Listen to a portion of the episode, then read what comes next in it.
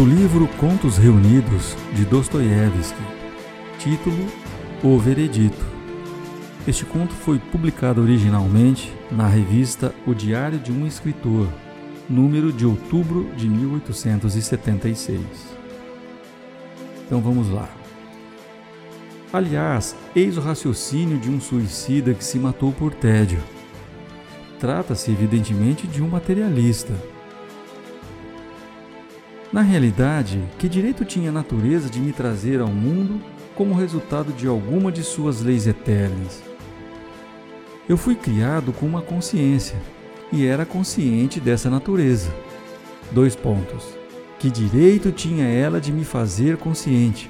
independentemente da minha vontade.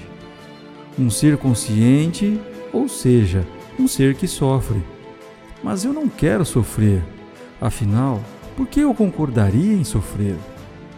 A natureza, por meio da minha consciência, anuncia-me uma tal harmonia com o todo.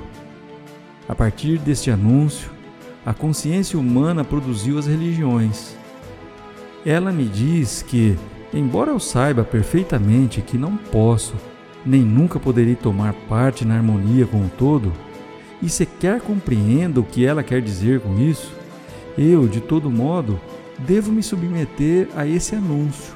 Devo ser humilde, aceitar o sofrimento tendo em vista a harmonia com o todo e concordar em viver. Mas, se fosse para escolher conscientemente, é óbvio que eu preferia ser feliz apenas no momento em que existo. Quanto ao todo e sua harmonia, eles já não terão nenhum significado depois que eu for aniquilado. Quer o todo e sua harmonia permaneçam na terra depois de mim, quer sejam aniquilados comigo também. Para que eu deveria me preocupar tanto com a sua preservação depois que eu me for? Eis a questão. Melhor seria se eu tivesse sido criado como todos os animais, isto é, uma criatura viva, mas não racionalmente consciente da própria existência. Minha consciência não é harmonia, mas exatamente o contrário, desarmonia, pois sou infeliz com ela.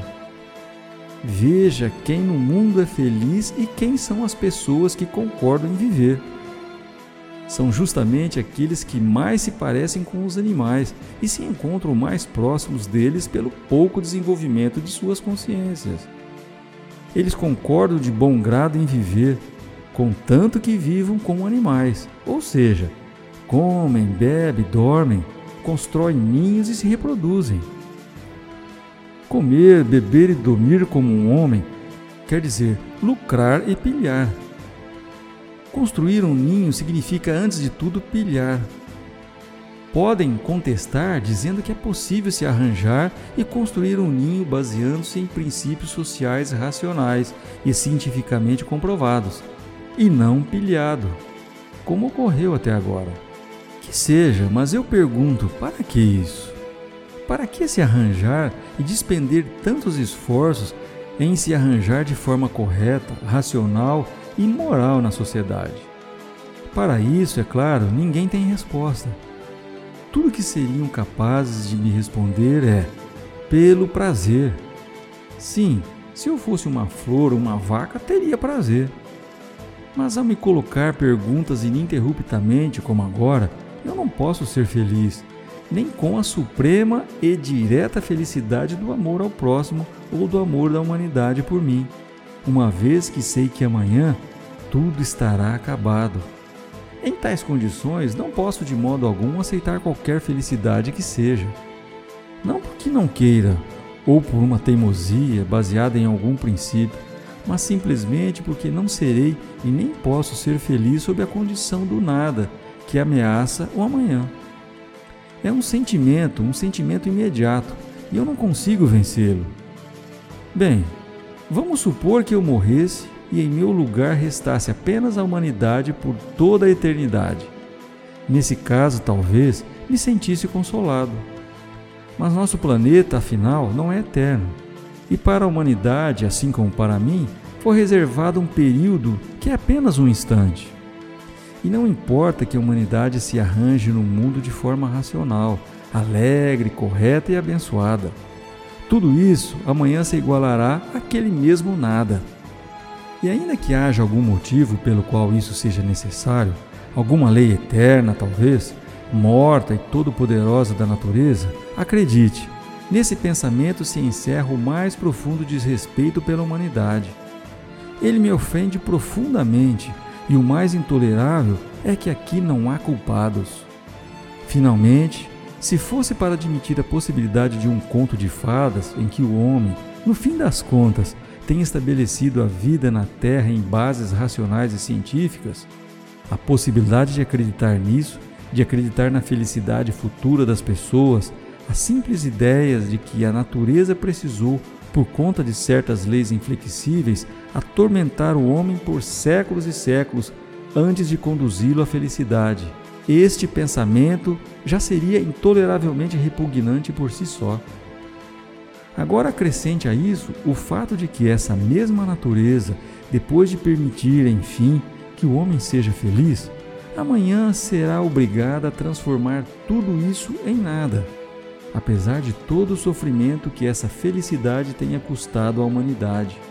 E o principal, sem ocultar nada disso de mim e de minha consciência, como ocultou da vaca. Então, automaticamente vem à cabeça um pensamento muito engraçado, mas terrivelmente triste. E se o homem tiver sido colocado na terra como um experimento imprudente apenas para verificar se tal criatura é ou não capaz de sobreviver aqui? A tristeza desse pensamento consiste, sobretudo, em que, novamente, não há culpados. Ninguém fez experimento nenhum, não há ninguém para amaldiçoar tudo ocorreu simplesmente por causa das leis mortas da natureza, as quais não consigo compreender e que minha consciência não pode de forma alguma aceitar. Portanto, uma vez que as minhas perguntas acerca da felicidade recebo da natureza por meio de minha consciência apenas a resposta de que não posso ser feliz de outra forma senão em harmonia com o todo, coisa que não compreendo e, evidentemente, nunca terei condições de compreender. Uma vez que a natureza não apenas não reconhece meu direito de pedir uma explicação, mas sequer me responde, não porque não queira, mas porque não pode. Uma vez que estou convencido de que a natureza, para responder às minhas perguntas, designou inconscientemente a mim mesmo e responde por meio de minha consciência, pois sou eu mesmo que estou dizendo tudo isso uma vez que, enfim, nessas condições assumo simultaneamente o papel de acusação e defesa, réu e juiz, considero essa comédia absolutamente estúpida da parte da natureza e de minha parte humilhante ter de suportá-la. Portanto, na qualidade indubitável de acusação e defesa, juiz e réu, condeno a natureza que de forma tão insolente e sem cerimônia me causou sofrimento a aniquilação.